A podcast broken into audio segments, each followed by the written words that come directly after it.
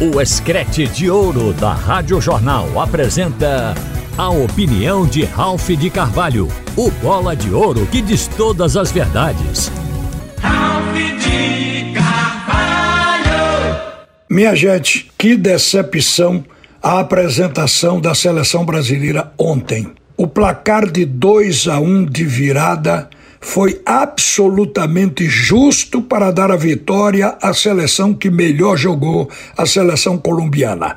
Claro que ontem havia uma expectativa, porque o Fernando Diniz queria ousar e implantar um projeto dele para a seleção e preparou a nossa seleção num 4-2-4, com o chamado quadrado ofensivo. A princípio, quando o jogo começou, chamou até atenção porque poderia haver possibilidade, porque no início da partida, logo no iníciozinho, o Vini Júnior deu uma cabeçada que quase faz um gol, a bola passou por cima do travessão. Aquilo prometia. E logo depois, numa assistência do próprio Vini, ele botou a bola para o Gabriel Martinelli completar e fazer o gol do Brasil. Naquele momento, passou a ideia de que poderia até a seleção brasileira impressionar, mas a partir dali houve a reação do selecionado colombiano e o jogo mudou. O Brasil mostrou os seus problemas, as suas deficiências. E depois da saída de Vini Júnior, que ocorreu por volta dos 25, 26 minutos, aí então a seleção colombiana tomou conta do jogo. É inegável que naquele momento o Brasil todo estava assistindo à exibição de Luiz Dias, que foi o grande protagonista da partida. Um jogador que não se deixou marcar e mostrou uma deficiência defensiva da seleção brasileira que até então a gente não tinha experimentado. O marcador direto dele passou a ser o Emerson Royal, que acabou numa péssima partida. E não conseguiu marcar Luiz Dias. E ainda com a ajuda de Marquinhos que tinha que sair do seu posicionamento na frente da área para ajudar a combater o que abriu um buraco no meio da defesa brasileira. O, ao cabo e ao fim o Luiz Dias fez os dois gols com certa facilidade. O primeiro, nem tanto, mas o segundo gol, ele estava no meio da zaga brasileira, de frente para a meta de Alisson. E na hora da cabeçada, ele estava só. Como é que pode deixar o melhor jogador em campo, o principal jogador da seleção da Colômbia, sem marcação na hora que o Brasil está sendo pressionado? Mas foi o que aconteceu. E o Luiz Dias fez o segundo gol sem tirar os pés do chão. Ele cabeceou onde estava, sem precisar tomar impulsão. Foi fácil para ele fazer o segundo gol. E ali se estabeleceu, portanto, a virada e a vitória da seleção colombiana. Agora, o que sobrou? Ontem nós dizíamos que o Fernando Diniz queria testar um novo modelo e por isso estabeleceu um 4-2-4. A gente tinha que ver em campo para testar essa maneira de jogar. E foi um fiasco, porque, para mim, o Brasil ficou sem um meia de ligação. Por mais que se tentasse fazer isso no princípio com o Rodrigo, quando o Vini saiu, o Rodrigo foi para frente, adiantou para uma posição de centroavante e o buraco no meio de campo ficou. A seleção da Colômbia engoliu o meio-campo brasileiro e a seleção do Brasil não teve transição. Perdia a bola antes praticamente de passar divisória do gramado. Não havia consistência. O Brasil não tinha saída de bola nem pelo meio nem pelas laterais, porque os dois laterais laterais jogaram muito mal. O Emerson Royal, como eu disse, com a função de marcar o principal jogador, o James, o Luiz Dias, que caiu ali pela esquerda. E do outro lado, o René Lodi foi uma decepção não apoiou com jogadas pela esquerda o ataque brasileiro, não ajudou a fazer transição, foi um jogador anulado.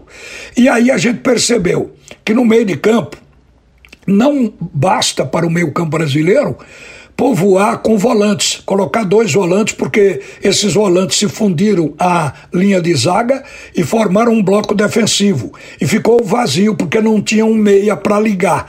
E aí, daí a pouco, a gente viu que o quadrado, que se dizia ofensivo, voltou para ser um quadrado defensivo para ajudar para o Brasil não levar uma goleada.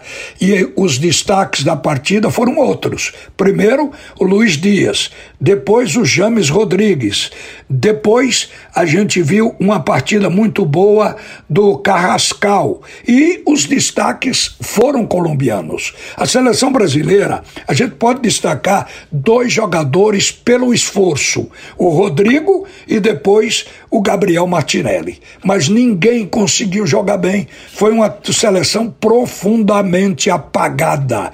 E o que é pior, nesta era do Fernando Diniz, embora ele sendo o interino, ou seja, está aí trabalhando até a chegada do treinador definitivo, mas de certa forma ele está destruindo todos os recordes que a nossa seleção possuía. Começou naquele jogo contra o Uruguai. Naquela derrota, o Brasil perdeu invencibilidade de muitos anos em eliminatórias. Depois perdeu uma invencibilidade de oito anos em cima da seleção do Uruguai. E no jogo de ontem, o Brasil teve duas derrotas consecutivas, coisa que não tinha acontecido em eliminatórias sul-americanas para a Copa do Mundo. Aconteceu com Diniz, ao mesmo tempo em que a seleção brasileira não tinha perdido da Colômbia em eliminatórias, perdeu ontem também. Então, esses recordes que o Brasil possuía, eles estão sendo desgastados. Atualmente, a seleção brasileira, ela não está mais impondo respeito aos concorrentes de sempre. A seleção da Colômbia jogou à vontade. Quem não ficou à vontade foi a seleção brasileira, que teve que se posicionar para tentar defender e sair com aquele 1 a 0 e não conseguiu. Então a gente viu que desgastou até os jogadores que entraram no segundo tempo, como o caso do próprio Hendrick, que tinha uma estreia com uma certa possibilidade e perspectiva, foi uma figura que passou sem ser notada no jogo.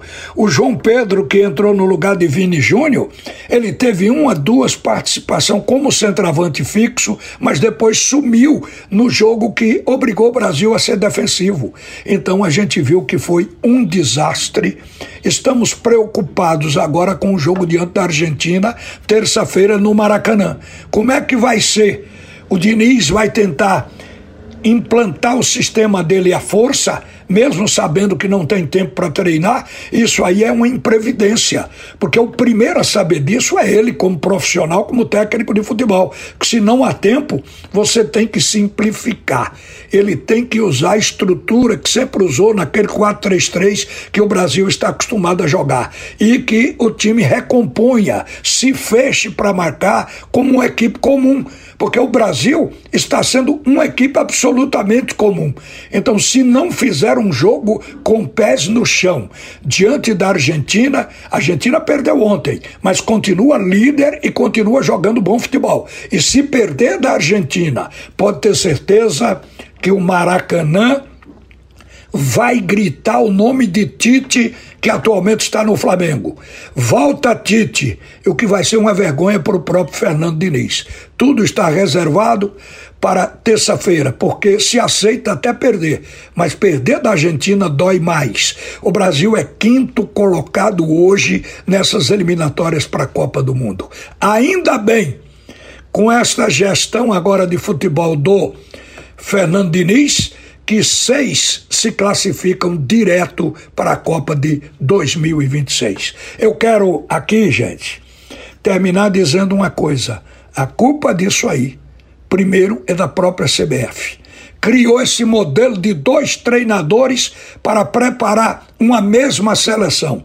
E, e até agora isso não está dando resultado. Está criando grandes dificuldades. É evidente que o trabalho maior ficou praticamente na mão do Fernando Diniz, só que até agora ele não deu conta.